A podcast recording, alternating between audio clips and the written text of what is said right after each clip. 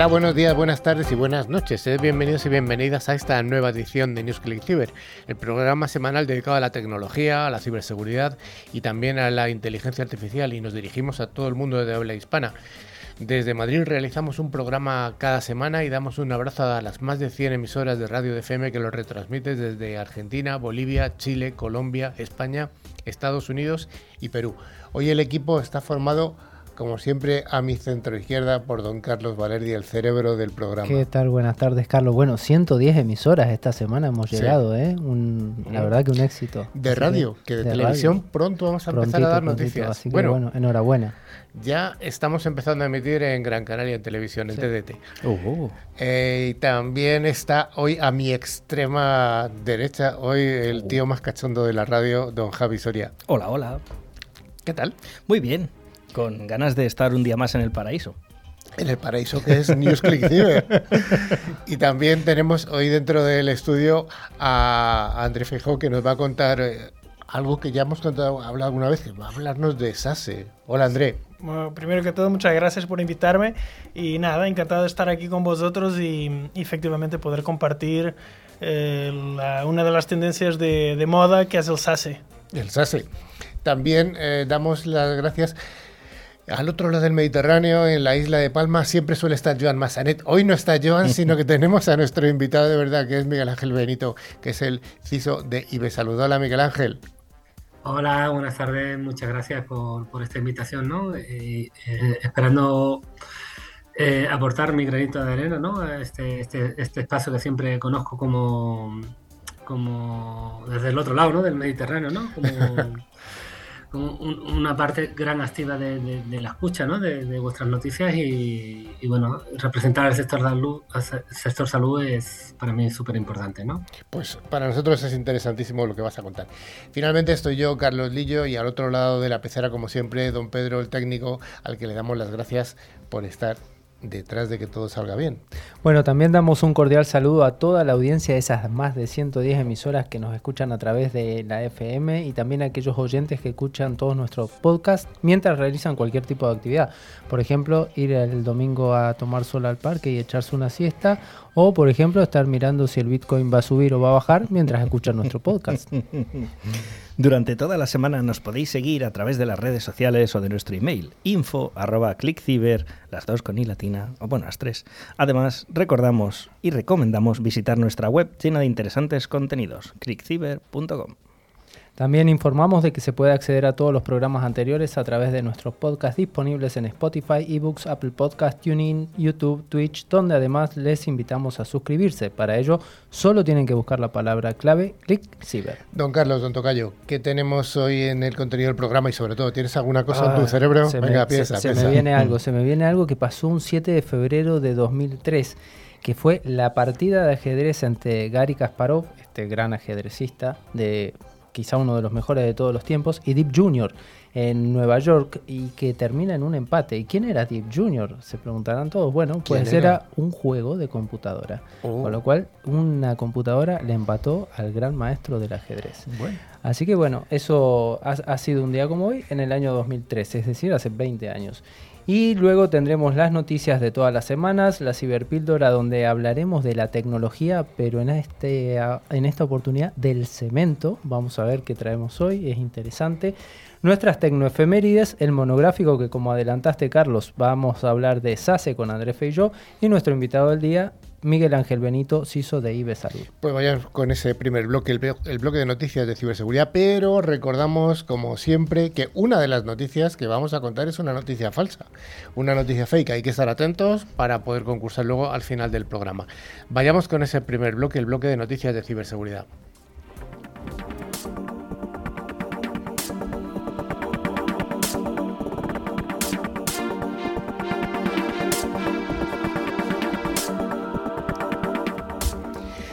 Todas las semanas vamos a dar las gracias a F5 por traernos esta sección de noticias. F5 es una empresa de seguridad y servicios de aplicaciones multicloud comprometida con la creación de un mundo digital mejor que ayuda a proteger y optimizar todas las aplicaciones y API en cualquier lugar, en las instalaciones locales, en la nube o también en el extremo. Y la primera de las noticias nos dice que ¿Qué ha pasado con Renfe y con Adif? ¿Es un ciberataque? ¿No ha sido? ¿Qué es esto, Javi? Bueno, veremos a ver si lo ha sido o no. El diseño de los 31 nuevos trenes que entrarán en servicio el próximo año eh, de ferrocarriles de vía estrecha de Cantabria y Asturias salió estrepitosamente mal. Y los despidos ya son el resultado incompetencia o que alguien realizó un ciberataque, mm, estaremos pendientes a ver qué ha pasado realmente. Pero el presidente de Renfe ha pasado de su actual responsabilidad de gestión de materiales en la Dirección Técnica y Operativa a director regional de gestión de materiales de Renfe Viajeros durante el desarrollo de este proyecto. La compañía optó por no revelar los nombres de las víctimas. El despedido ha ocupado a lo largo de su carrera diversos puestos relacionados con tecnología y materiales, tras ocupar varios cargos en Renfe. En 2014 fue nombrado jefe de materiales de media distancia y cercanías, cargo que transfirió a la dirección de parques de Renfe de viajeros ese mismo año.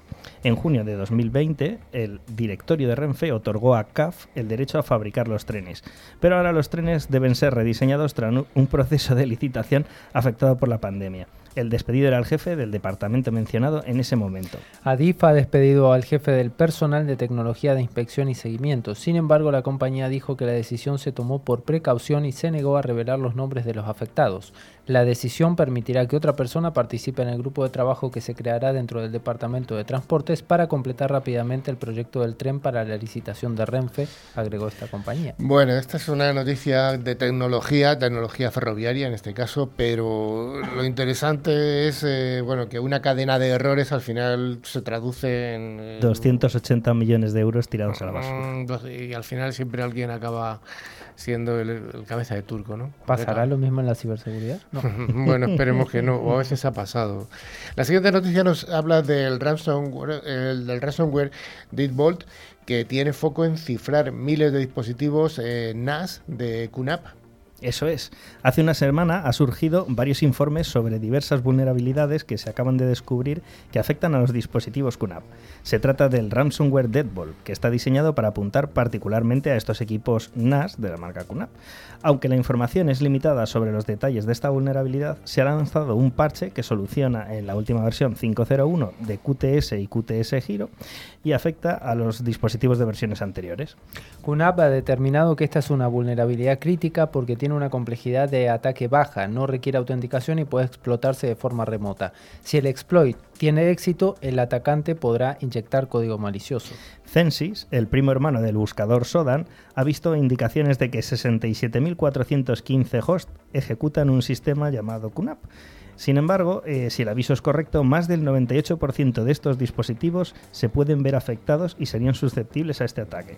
Descubrieron que de 30.520 sitios que tenían esta versión, solo 557 usaban la versión parcheada. Esto indica que la vulnerabilidad podría afectar realmente a unos 29.900 potenciales hosts, con un repaso a primera vista sin ser muy exhaustivo. Es posible que miles de clientes de QNAP tengan problemas con esta vulnerabilidad. Es imperativo que todos actualicen rápidamente sus dispositivos QNAP para protegerse de futuras operaciones de ransomware de Lammers que lo usen como arma. Acá una cosa importante, si bien estos, estos dispositivos NAS están eh, en muchas organizaciones, eh, quienes más utilizan este tipo de dispositivos NAS muchas veces son los sectores industriales, los sectores de OT, porque es donde guardan mucha de la información de, sus operaciones a diario. Con lo cual, llamado de atención para ellos a parchear, hagan la parada que tengan que hacer, pero parchen porque están poniendo en riesgo toda la infraestructura de todos sus históricos y demás. Vamos con la siguiente noticia que también es otra noticia de ransomware. Ya no vamos a contar esta semana más noticias de ransomware, que tampoco hay que meter mucho más miedo, pero Lockbit ha detenido el comercio global de derivados financieros en los mercados internacionales, Javi. Eso es. Según Neon Group, empresa del core financiero, eh, que normalmente permite a las instituciones financieras, bancos centrales y empresas eh, que se digitalicen y automaticen los procesos más importantes, el comercio de derivados que gestionaban en estos mercados internacionales se ha visto afectado por un ataque de ransomware dirigido contra esta empresa de software con sede en Dublín. El ataque afecta a todos estos tipos de derivados. Según las cartas publicadas por Bloomberg, los cibermaleantes que usan Lockbit con sede en Rusia es el grupo responsable del ataque de ransomware Como resultado del accidente, los procedimientos posteriores a la negociación, que normalmente son manejados automáticamente por un software desarrollado por Guion Group, tuvieron que realizarse manualmente. Esto cubre una serie de tareas, algunas de las cuales son particularmente sensibles al tiempo, incluido el proceso de actualización de los requisitos de margen comercial. Alguien sacando beneficio de hacer los automatismos a mano. ¡Qué novedad, Javi! Según indicó esta empresa en un comunicado, el incidente se limitó a un entorno específico. Todos los servidores afectados se cerraron y se está solucionando arreglando estos servidores. Se proporcionarán más detalles a medida que estén disponibles. Vamos con la siguiente noticia que nos habla de que hay una nueva criptomoneda. Así es, el autor rus, eh, ruso Rusky Rules ha elaborado un documento público que define un nuevo tipo de criptomoneda mucho más fiables que las anteriores. Vaya, las nuevas criptomonedas se basarán en el algoritmo de Korsakov. Ah, qué bueno. Este algoritmo ha sido desarrollado por el Ministerio de la Verdad ruso y está siendo difundido a través de las redes sociales que están autorizadas por el citado ministerio. Estas redes sociales se denominan Ruswins y tienen una amplia difusión en países como Irán, Corea del Norte, Bielorrusia, China. En el momento de escribir esta noticia se desconoce la identidad del autor Rusky Rules, pero investigadores independientes de varios países están dudando de la veracidad del algoritmo, sospechando que es pura propaganda del gobierno de Putin. El motivo por el que han llegado a esta conclusión es que dentro del código del nuevo algoritmo se han encontrado algunas notas del estilo de los americanos son malos y la OTAN es una cobarde, Ucrania es una bazofia. Y la que es más sorprendente es una nota codificada que dice, las películas rusas son más divertidas que las de Hollywood. No sé. hay que verlo. Habrá, habrá que verlo, ¿no? La siguiente noticia nos habla de que el grupo Killnet ha atacado hospitales holandeses y europeos. Así es, el Centro Nacional de Seguridad Cibernética de los Países Bajos ha confirmado que el grupo prorruso Killnet obtuvo acceso a los sitios web de hospitales nacionales y europeos. Se ha informado que los sitios web de varios hospitales de los Países Bajos y Europa han sido eh, atacados con un ataque de denegación de servicio distribuida por parte de este grupo de hackers, Killnet, un grupo de hackers que ha lanzado una ofensiva contra todos estos hospitales para apoyar a Ucrania. A principios de esta semana, los expertos del CICERT, el equipo de respuesta de emergencias informáticas del sector de salud holandés, culparon al grupo Killnet por el ataque cibernético del sábado al Centro Médico Universitario de Groningen. Eso es, Groningen se enfrentó a este ataque de denegación de servicio distribuido y el sistema se vio abrumado por una gran cantidad de visitantes al mismo tiempo. El portavoz dijo que el impacto no era grave en ese momento y continuó indicando que la atención al paciente puede continuar como de costumbre. Solo el sitio web está caído. Un sitio web con registros médicos de pacientes no se vio comprometido, según ha dicho el hospital, pero los pacientes aún pueden ver su historial médico sin inconvenientes, procedimientos, medicamentos y citas si las tuvieran. El ataque de denegación se ha mitigado con éxito y el impacto del ataque se ha limitado. Los piratas informáticos también atacaron hospitales en el Reino Unido, Alemania, Polonia, Escandinavia y Estados Unidos. La semana pasada el grupo anunció un ataque en su canal de Telegram llamando a la acción contra el sistema de salud del gobierno de los Estados Unidos. Las instalaciones sanitarias son infraestructuras muy críticas y los ciberataques suponen una grave amenaza para ellas. En noviembre, Killnet se atribuyó la responsabilidad del ataque de DOS que eliminó el sitio web del Parlamento Europeo. El ataque se produjo, se produjo justo después de que los legisladores aprobaran una resolución en la que calificaban a Moscú de patrocinador estatal del terrorismo. Vaya, qué casualidad. Qué casualidad que fuera justo en ese momento. La siguiente noticia, y ya la última del día de hoy, nos habla de que lo, hay ciberladrones, pero hay algunos que tienen su corazoncito. su ransomware ha afectado a un hospital infantil y le mandaron la clave para liberar sus ordenadores. Así es, el Hospital Infantil Sick Kids de Toronto, Canadá, se quedó sin acceso a sus sistemas en diciembre tras un ataque de ransomware ejecutado por el grupo Logbit, que ha, perdido, ha pedido disculpas y ofrecido la herramienta para desencriptar de forma gratuita. Qué buenos son. El hospital sufrió un ataque de ransomware el pasado 18 de diciembre que cifró sus sistemas, lo que ha retrasado los diagnósticos y los tratamientos de los niños ingresados. Aunque los equipos técnicos del hospital consiguieron recuperar poco a poco el 50% de los sistemas críticos para el 29 del mismo mes, no podían adelantar una fecha para la restauración completa. El ataque de ransomware fue obra del grupo Logbit, como decíamos, que el 31 de diciembre emitió un breve comunicado para disculparse por lo ocurrido, que compartió el investigador y analista de seguridad Dominic Albieri. Según el comunicado, decían, nos disculpamos formalmente por el ataque a Sick Kids y entregamos a cambio el descifrador, de forma gratuita. El socio que atacó este hospital viola nuestras normas, está bloqueado y ya no forma parte de nuestro grupo de maleantes. El primero de enero el hospital confirmó conocer el comunicado de Lockbit y anunció que habían contratado expertos externos para validar y evaluar el uso del descifrador.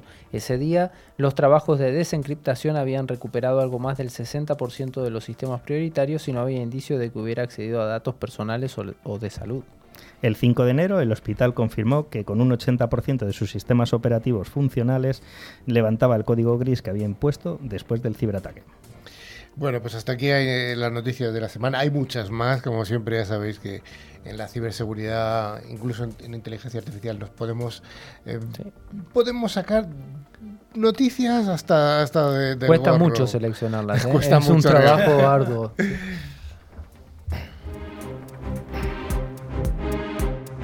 La ciberseguridad es uno de los sectores más pujantes de las tecnologías de la información. Si te interesa estar al día de los ciberataques y de cómo defendernos, escucha cada semana a Carlos Lillo y su equipo de expertos en NewsClick Ciber.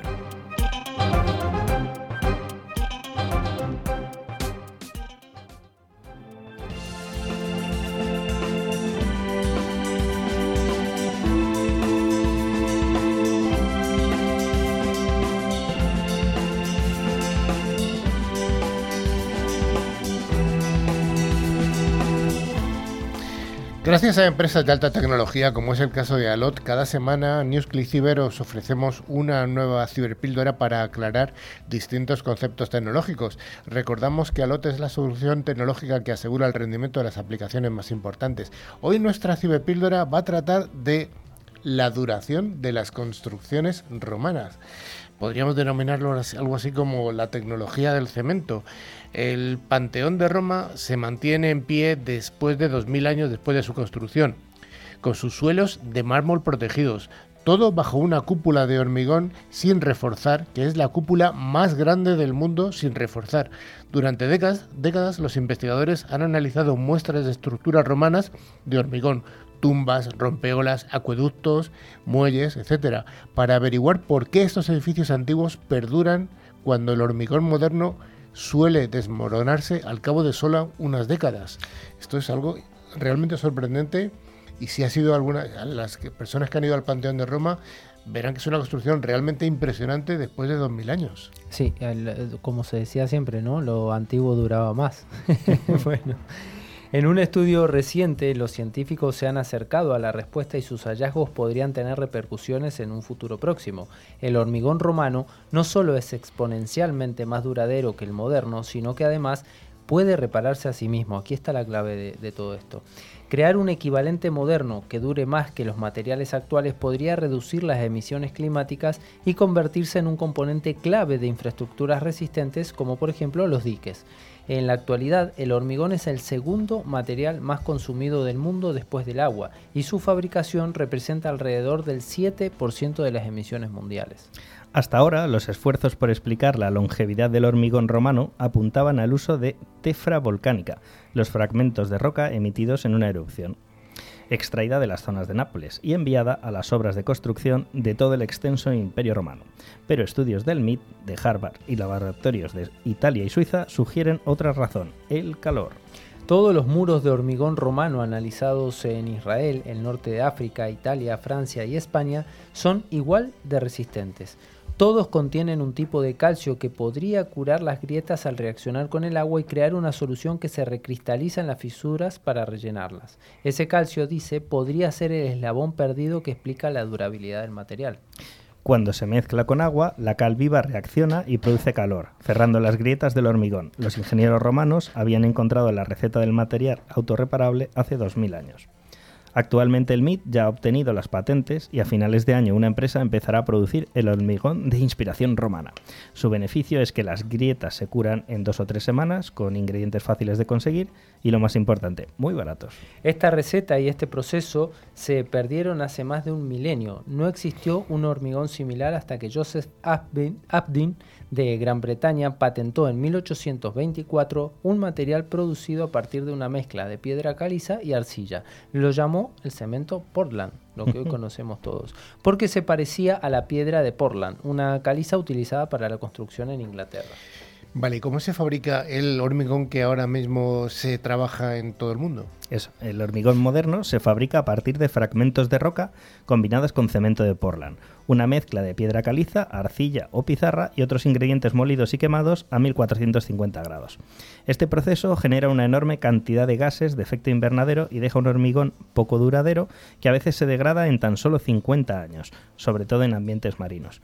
En comparación al hormigón romano, es resistente y no necesita refuerzos de acero, a diferencia del moderno, y es relativamente barato. Las infraestructuras de hormigón actuales, como las carreteras, cuestan entre 6 y 10 veces su precio inicial si se tienen en cuenta las reparaciones a lo largo de su vida útil.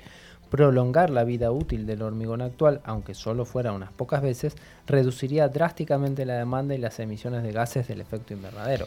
Esto es para ver que la tecnología está en todos los ámbitos de la vida, no solo es la computadora. Absolutamente. Cada vez queremos contar noticias curiosas e interesantes que tengan que ver con la tecnología, porque efectivamente la tecnología no solamente es IT, hay otras tecnologías. Y esta me pareció absolutamente interesante.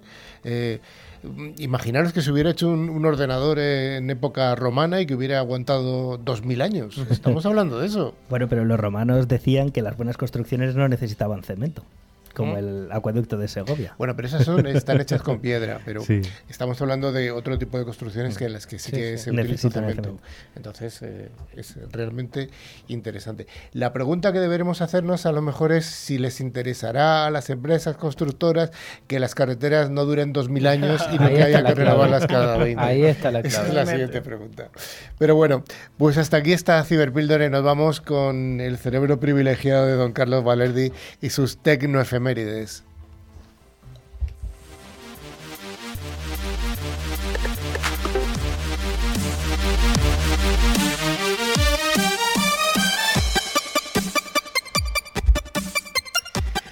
pues como decíamos, en todos los ámbitos de la tecnología, la ciberseguridad, inteligencia artificial, la construcción, todos los días pasan cosas importantes y es por eso que hoy vamos a recordar algunas de ellas ocurridas en una semana como esta, pero hace bastantes años.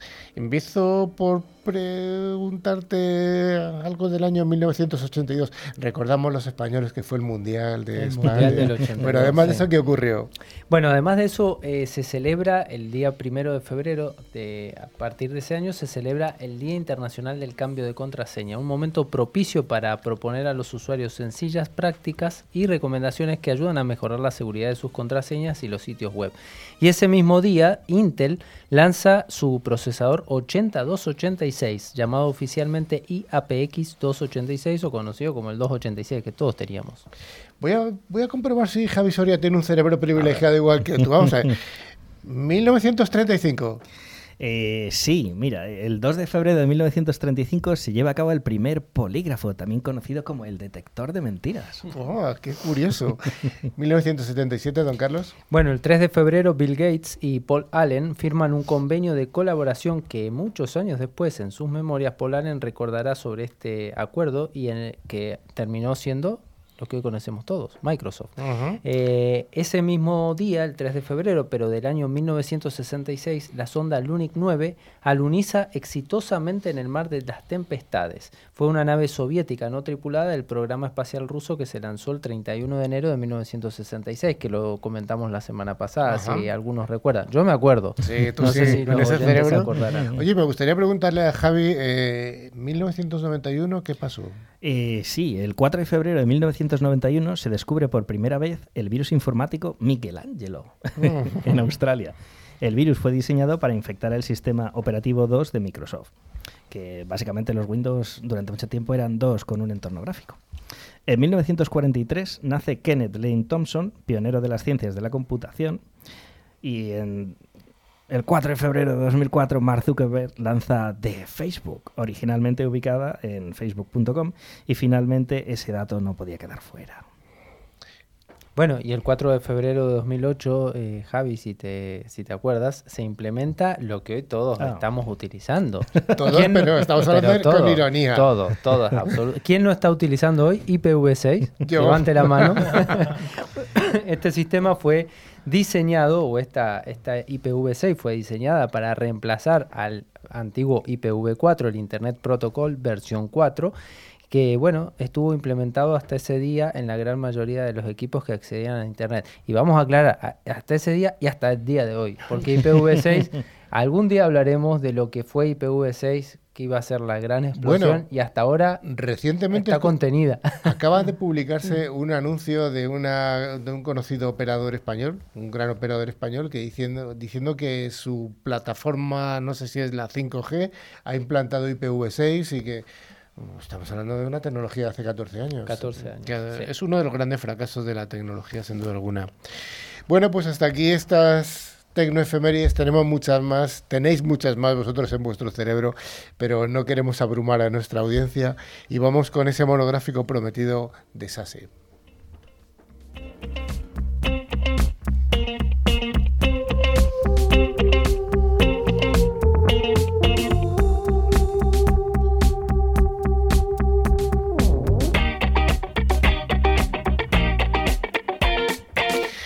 Firma de ciberseguridad ForcePoint es la encargada de traernos cada semana nuestro monográfico. Y recordamos que ForcePoint es el fabricante líder en seguridad convergente con un amplio catálogo de soluciones en ciberseguridad. Hoy vamos a hablar de SASE, SASE y de la visión que tiene esta tecnología el fabricante Cato Networks. Para ello hoy tenemos en el estudio a Andrés Feijó, que es el country manager de Cato para España y también para Portugal, ¿no? Eso es. Y tu acento además te delata. Eh, sin duda. no lo he perdido. o sea, podía ser español o portugués en este lado. En esta ocasión ha, tocado la franja. E, efectivamente. No, em, mire, eh, te, voy a comentar. Cato. ¿Qué es Cato exactamente? Efectivamente. Cato es un. Bueno, aparece en 2015. Es somos una empresa israelí. Em, y uno de, de, los puntos, quizá, definidores de Cato para ayudar a la gente es que a entender de dónde venimos es que uno de nuestros fundadores, el CEO, es Shlomo Kramer. Shlomo Kramer fue uno de los tres fundadores de Checkpoint en los 90 y, y, en Israel es considerado uno de los padres de la ciberseguridad. Después de salir de Checkpoint, él crea a Imperva con GUR, y, y, en 2015 deciden crear a Cato. Crean a Cato ya con una idea de que efectivamente el futuro eh, de las redes y de la seguridad de las redes va a ser la convergencia de estos dos mundos. Inicialmente somos una solución eh, nativa en cloud en que converge SD-WAN con eh, funcionalidades de seguridad avanzada. Bueno, vamos a, vamos a ir paso a paso. Se, se, habla mucho de SASE, hemos hablado mucho de SASE en el programa, pero según vuestra definición y en palabras lo más entendibles posibles, ¿qué es SASE? Vale, entonces te digo lo que es SASE. Para nosotros, y, porque ahora hay mucha información sobre SASE o, desinformación también, em, SASE fue una definición creada por Gartner en 2019. Gartner eh, suele lanzar sus roadmaps estratégicos a cada X años y en 2019 dice que el futuro de las redes eh, dejará de enfocarse en funcionalidades y performance y empezará a enfocar mucho más en fiabilidad, en flexibilidad, en simplicidad. ¿Por qué? Porque el perímetro de la red ha cambiado totalmente. O sea, antes teníamos CPDs y sucursales, y bien, empresas que están fuera de España, sucursales fuera de España, pero al día de hoy tienes el teletrabajo y la gente trabaja desde cualquier sitio y también tienes mundo cloud nubes públicas, nubes privadas, aplicaciones SaaS. Y lo que dice, dice Gartner es que hay una necesidad, como, como hay una necesidad de convergir todas esas funcionalidades de redes, es decir, SD-WAN, optimización WAN, agregadores de ancho de banda, con funcionalidades de, de, de, seguridad de redes, o sea, firewall, el CASB, el DNS Protection, el Secure Web Gateway, porque en realidad dicen que al día de hoy se ha se ha vuelto obsoleto gestionar tantas appliances de distintos fabricantes y, tantas consolas mm, con soluciones específicas para cada uno de esos problemas y que el futuro va a ser que un, solo fabricante o máximo dos deben dar todas estas funcionalidades. Pero entonces, André, el SASE es una evolución de lo que conocíamos como el CASB. No, no necesariamente. El, el CASB el CASB es una funcionalidad dentro del, del SASE, es una funcionalidad que está dentro del mundo del SASE, pero el CASB está enfocado más a, controlar ese acceso, a, la nube de aplicaciones que no son corporativas del IT, decimos, eh, y que son 90% del tráfico que pasa al día de hoy en las empresas. Es decir, un WhatsApp, un mail personal, un Dropbox. El CASB te permite controlar, bloquear, permitir el acceso y el tipo de acceso que los usuarios dentro de una empresa tienen. SASI es mucho más. SASI tiene una, dentro de las funcionalidades de seguridad, pues tiene CASB, pero también tiene Secure, Web Gateway, tiene Firewall, tiene DNS Protection. Entonces, el, el, el, es una arquitectura de, de de seguridad de red, más que una funcionalidad específica. Has hablado de seguridad, has hablado de firewall, estamos hablando de nube. ¿Estamos hablando entonces de llevar un firewall a la nube? Sin duda, sin duda. Em, además, pensemos que el futuro, yo creo que el futuro del, del, firewall va a ser un poco como el futuro del mundo cloud y on-prem. Viviremos en un mundo híbrido. Yo no creo que, obviamente, los firewalls físicos van a desaparecer por completo. Pero es verdad que la visión de Gartner, y por eso también fue creado SAS, es que efectivamente muchos de los firewalls que existen hoy en día se van a llevar a la nube y van a ser controlados desde una, desde una, desde una consola en la nube. Ahora, André, en todo esto que estamos hablando de la nube, del firewall en la nube, del SASE y demás, el miedo de mucha gente o de muchas empresas puede ser la protección de los datos. Entonces, ¿qué nos ofrece desde ese lado, desde la protección del dato, desde el DLP?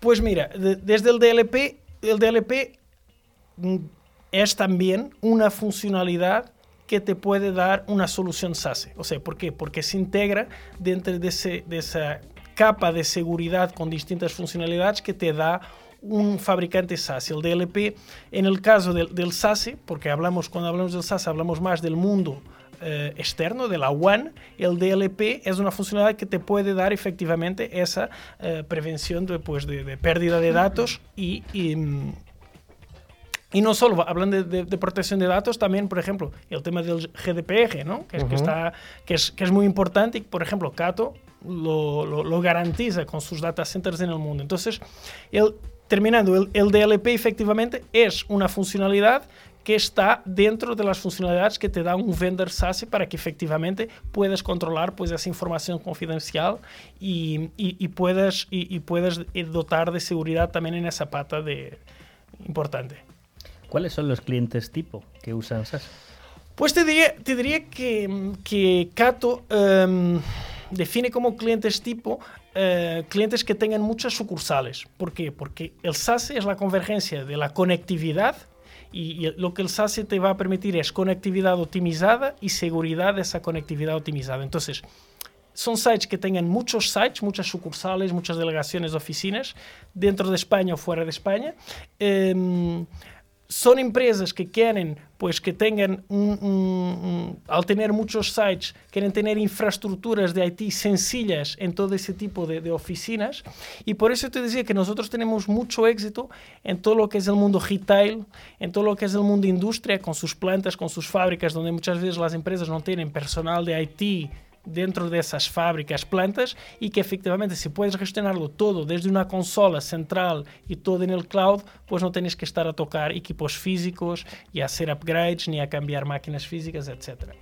O sea que según lo que comentas, se aplicaría sobre todo a, empresas muy distribuidas o organizaciones muy distribuidas y, ¿qué, me cuentas, por ejemplo, de esas eh, organizaciones que tienen un sitio en una zona complicada de, acceso complicado, pues no sé, un país de estos, mm, no sé, Afganistán, por decir uno, que es el que más se nos puede venir a la cabeza. ¿Ahí aplicaría SASE o, cuál sería la ventaja que daría?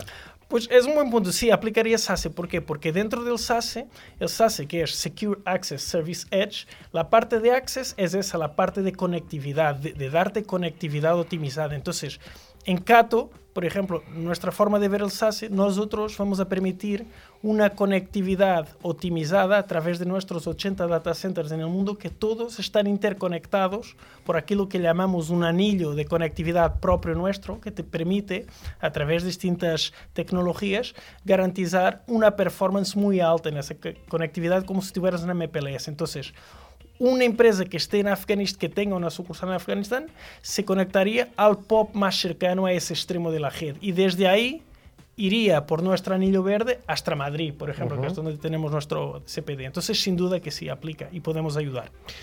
Eh, ya para acabar, eh, entiendo que tu responsabilidad es solamente el mercado ibérico, España y Portugal. Sin embargo, bueno, el programa se escucha también en, Latinoamérica, se sigue mucho además en Latinoamérica.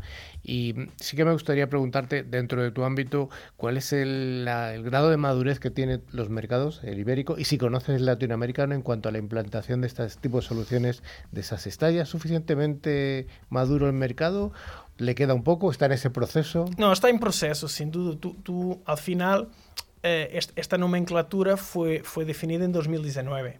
y, y, ya sabes, si fue definida en 2019 en Estados Unidos, tarda más en llegar hasta aquí. Entonces yo creo que ya estamos en una fase de, de que hay mucho, se habla mucho del SASE, era como cuando apareció el cloud, se hablaba mucho, pero todavía se hacía poco, yo creo que estamos en esa fase, pero Gartner dice que en 2025 60% de las empresas irán ya, ya tendrán una estrategia SASE.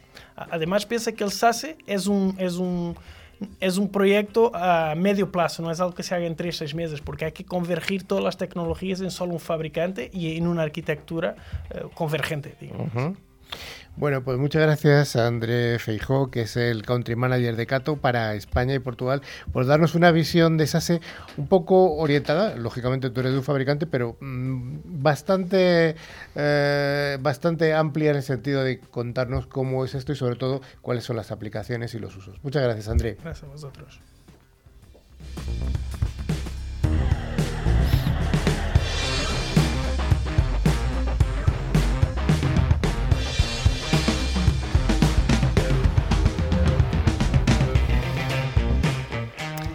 La persona que tenemos destacada de nuestro sector, del sector de las tecnologías, que nos acompaña hoy es Miguel Ángel Benito, que es el CISO de IB Salud. Eh, Miguel Ángel, buenas tardes. Eh, ya, hemos, ya hemos dicho que estás en Palma de Mallorca. IB Salud, IB Salud, ¿qué es? Bueno, muchas gracias Carlos por, por, la invitación, ¿no? En primer lugar, y muchas gracias a los oyentes por, por, por escucharnos, ¿no? En el día de hoy. Bueno, Ibesalud es el, eh, el, servicio de salud de las Islas Baleares. Eh, somos los responsables de la asistencia sanitaria para toda la comunidad autónoma y, y bueno, y también como responsable de, de garantizar eh, esta confi, confianza y seguridad en los servicios que prestamos, ¿no?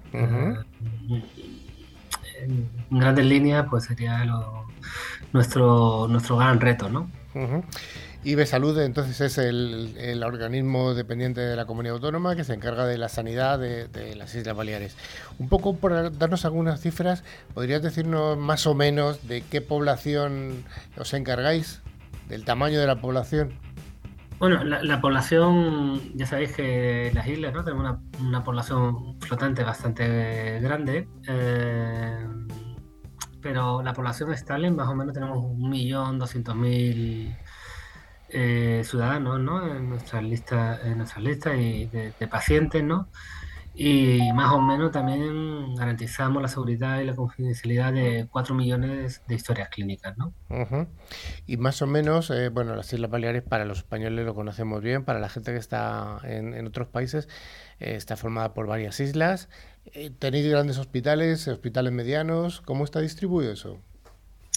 Bueno, estamos distribuidos en, sectores sanitarios, ¿no? tenemos un sector sanitario que es el de Ibiza, otro sector eh, Ibiza Formentera, perdón, el sector sanitario de Menorca y dentro de, de Baleares tenemos cuatro grandes sectores, ¿no? Eh, que son, a, su vez son la, atención primaria de Mallorca, el área, el hospital son Espaces, son Yasser, Manacor, Inca y también otro gran sector, pero súper prioritario para nosotros, que es eh, la atención de urgencia, ¿no? El 061. Vale, pues ya tenemos un poco una idea de lo que es IB Salud en cuanto a, cifras. Eh, supongo que habrá muchos centros de atención primaria, etcétera. Centrándonos un poquito en el mundo de la tecnología, de la IT, eh, ¿cuáles serían las necesidades de IT desde el punto de vista de las habituales que tiene cualquier organización?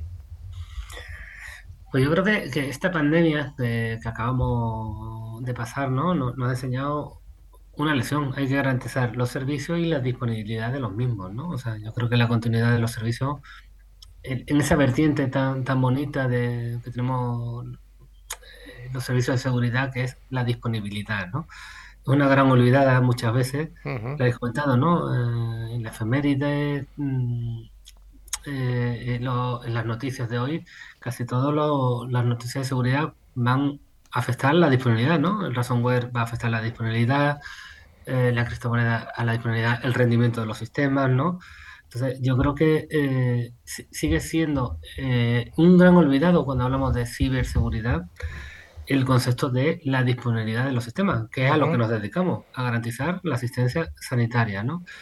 y, en ese sentido, pues, mm, pues tiene mucha importancia tecnologías como las que hemos presentado hoy, hemos comentado, ¿no? De, como, como pieza fundamental de nuestro core de, estrategia y plan estratégico de seguridad.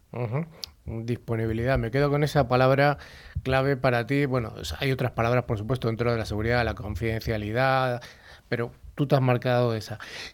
También, por otra parte, dais servicio a los, a los, ciudadanos, a la ciudadanía. Entonces, supongo que tendréis también una colección de aplicaciones, de apps en móviles, en, en entorno web.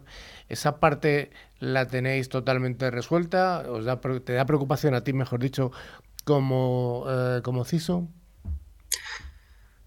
Mm, pues sí, ¿no? Yo creo que e, esa preocupación la tenemos. Eh, la tecnología, la seguridad nos la adelanta siempre por la derecha. Eso, es una realidad, ¿no?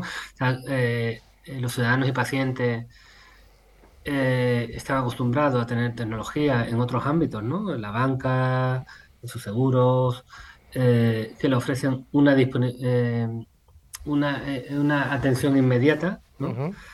Entonces, eso significa también que tenemos que tener unos servicios, mm, esa transformación digital ¿no? y esos servicios dispuestos a los ciudadanos. ¿no? Y esa transformación digital que tanto nos gusta y que tanto necesitamos, todos que somos ciudadanos y pacientes, ¿no? debemos también adecuarnos a la seguridad. Nos como digo, y permitirme ser reiterativo, ese adelanto por la derecha tenemos que afrontarlo y esa transformación digital que ha venido con el COVID tenemos que asumirla, ¿no? Y es por ello que, que creo que este reto que tenemos de ese mundo, acompañado, lo, lo, lo ha comentado el compañero, de Mm, de tener todo on-premise, tenemos que ir al cloud, ¿no? Y tenemos que ser ágiles y, adecuarnos a la ciudadanía de una manera ágil y también mm, solventando esas barreras tecnológicas que la hay por culpa muchas veces de la seguridad, ¿no? está claro. Sin embargo, también en el mundo específico tuyo de, un, un gran grupo de salud hay una necesidad distinta que es que tenéis unos equipos médicos que son muy diferentes, tenéis unos equipos de OT que son muy diferentes, estamos hablando de la electromedicina, de esos sensores, de esos actuadores, de, esos, de esas máquinas que, nos hacen las ecografías, las resonancias, equipos que además son súper caros, eh, que tienen unas personas muy específicas y muy especialistas en gestionarlos. ¿Cómo se gestiona la electromedicina desde el punto de vista tuyo de IT? Bueno, ahí vamos al, mundo castillo otra vez, ¿no? Es decir, hmm. esos servicios y esas tecnologías las vamos a tener siempre on-premise. Va a ser complicado eh, aunque esa tecnología mm, llegue al cloud, ¿no? Porque al final son máquinas físicas, ¿no? Y eso tenemos que vivir y, convivir con ello, ¿no? Aquí tenemos dos vertientes. Uno, la, la importante, saber qué tenemos para saber qué tenemos que proteger, ¿no? Y también la importancia de la cadena de suministro eh, en cuanto a, los proveedores, ¿no? Es muy fácil muchas veces de, de, tener en cuenta de eh, eh, implantamos este dispositivo que tiene un marcado sanitario y no podemos tocar nada, ¿no? Ya. Por la propia garantía del fabricante, entiendo, ¿no?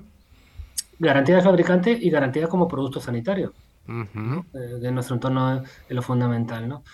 Entonces, creo que, que, tenemos esas dos líneas. No sabemos muchas veces lo que tenemos, eh, ese inventario de activos de dispositivos médicos es fundamental para saber gestionar eh, la seguridad dentro de un centro, eh, de un servicio de salud, ¿no? Lo habéis comentado, es muy fácil hablar de ransomware, de llevarnos al cloud, pero la realidad es que tenemos muchos dispositivos eh, que están on-premise y que son de difícil, eh, de difícil gestión a nivel de seguridad, ¿no? Porque no se pueden actualizar y tenemos que tener otras medidas, como comenta el compañero, de control de acceso o de antivirus eh, en, otra, en otras capas, ¿no?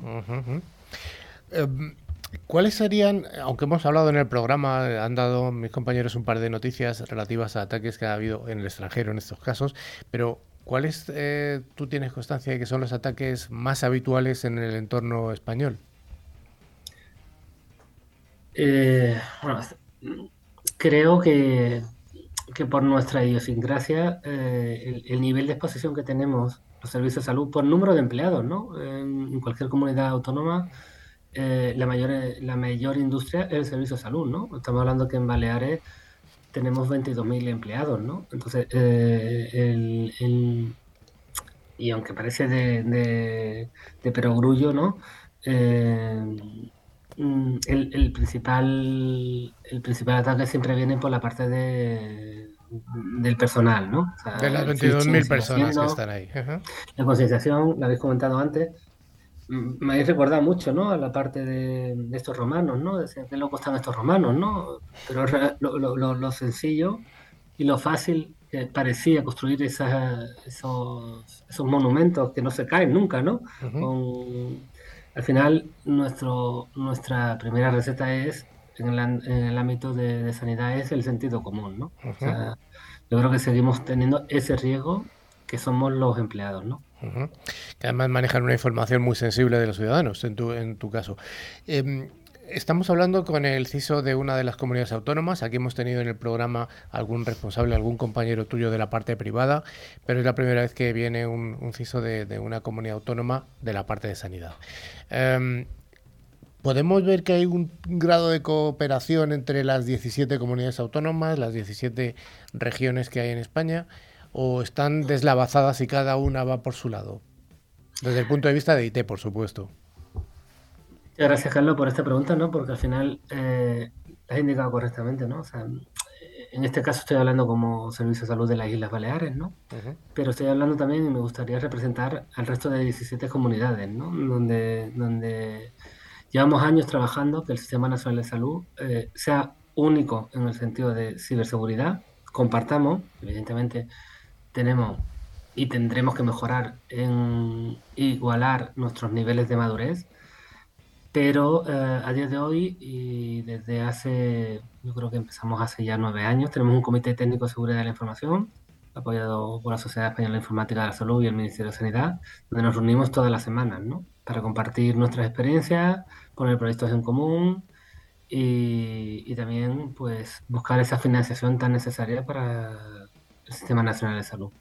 Sí, porque entiendo que la problemática será común prácticamente a todos. Eh, común, homogénea y compartida. bien, bien. Y, entonces entiendo que esa, esa, esa, cooperación pues hace, os hace al final más fuertes frente a, frente a ese enemigo común, ¿no? que son los ciberdelincuentes. Sí, los ciberdelincuentes que están y estarán, ¿no? Uh, pero nos ayuda un poquito a crecer todos juntos, ¿no? O sea, yo creo que hoy me ha pasado esto, tenemos organismos como el Centro de Cristología Nacional que, que, tiene sus herramientas y, colaboramos con, con, ellos, ¿no? Pero sobre todo es poner en común, oye, he hecho esto, ¿cómo lo has hecho tú, no? esa, esa, esa, colaboración, sin duda, como parte imprescindible en cualquier sector y más en sanidad, mm, eh, para seguir creciendo y seguir madurando insisto, en el Sistema Nacional de Salud, que es lo que nos ocupa, ¿no? Oye, ya para acabar, me gustaría preguntarte un poco por... Eh, siempre se habla en seguridad y en, en, IT hablamos de IT, de OT, del Internet de las Cosas y también está el palabra nuevo, el acrónimo este del Internet de las Cosas Médicas, el Internet of Medical Things. ¿Esto es muy diferente del Internet de las Cosas o de OT? Bueno, eh, Creo que sí, ¿no? O sea, yo creo que la alta tecnología médica es una realidad, ¿no? Cuando vamos a un hospital, pues no nos damos cuenta las pruebas que nos hacemos, ¿no? O sea, espero que no vayáis en mucho tiempo, ¿no? Sí, sí. eso, es lo importante, ¿no? Pero cuando vayáis, ya pensar en la seguridad, la de cacharritos que tenéis, ¿no? O sea, las de cacharritos y esos cacharritos de alta tecnología en muchas medidas. Y, preguntaros, ¿qué hay detrás de esto, no? O sea, ¿con qué se comunica esto? Mm, la inteligencia artificial, el Big Data, ha llegado en sanidad, ¿no? Y, y, ahí, pues, creo que será otro tema para abrir el melón, ¿no? No hoy, ¿no? Es decir, toda esta alta tecnología, todos estos cacharritos, viven de la alta, de, la Big Data y de la inteligencia artificial, ¿no?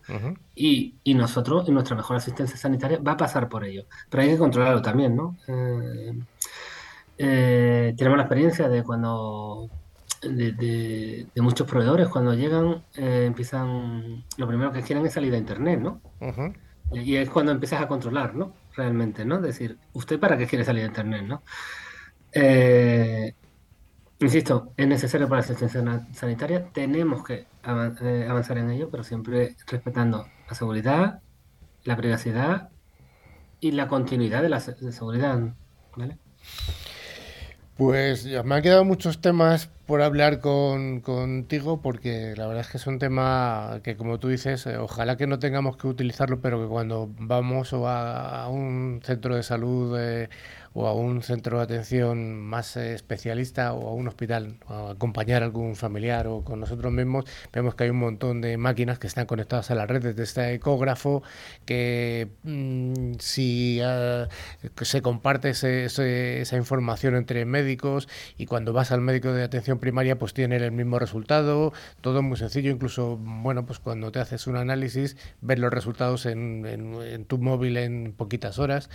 Sí, realmente la tecnología yo creo que de alguna manera ha revolucionado o está revolucionando todo el sector sanitario y yo creo que tiene que haber gente como, como tú y sobre todo esa coordinación para que todos los sistemas sanitarios públicos y yo apuntaría también a los privados, que yo creo que tampoco hay que olvidarlos porque al final eh, de la lo que la materia de la que se está tratando son las personas, ¿no? que somos los pacientes, ¿no? Pues muchas gracias Miguel Ángel Benito y te volveremos a ver por aquí o allí en Palma. Por supuesto, esta es vuestra casa. Venga, muchas gracias.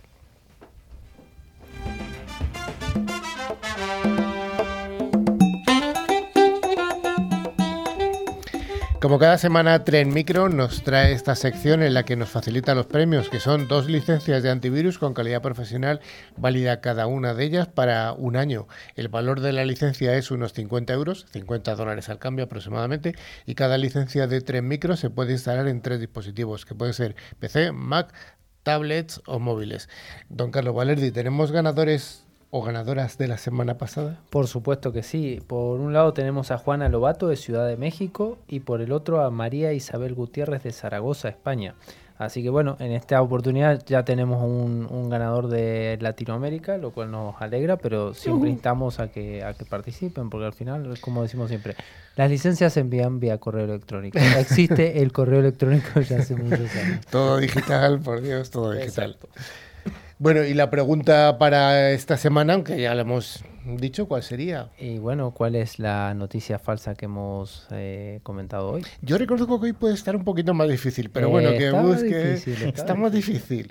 Pero bueno, pues hasta, hasta aquí estamos llegando al final, pero ¿hay algo que tengas que añadir? Pero antes de despedirnos, os recordamos que a través de nuestra web, clickciber.com, se puede acceder a nuestra revista digital, ver las fotos y otro contenido de interés. Pero contenido solo de tecnológico, nadie se espere una cosa rara, ¿no? Bueno, el otro día nos preguntaron que si Tren Micro también valía para las cosas de los hospitales. O sea que hay preguntas interesantes. Preguntas interesantes.